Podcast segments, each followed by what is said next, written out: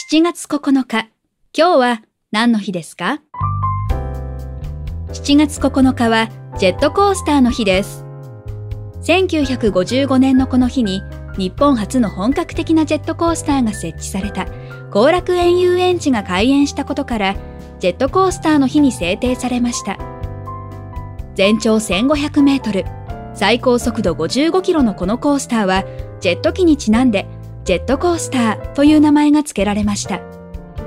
その後、後楽園遊園地は大規模なリニューアル工事を経て、2003年に東京ドームシティアトラクションズという名称に変更。日帰り温泉施設、スパラクーアも併設され、大人向けのアミューズメント施設へと変貌を遂げました。今日は何の日？今日はジェットコースターの日。ナビゲーターは私、徳重みどりが務めました。また明日お耳にかかりましょう。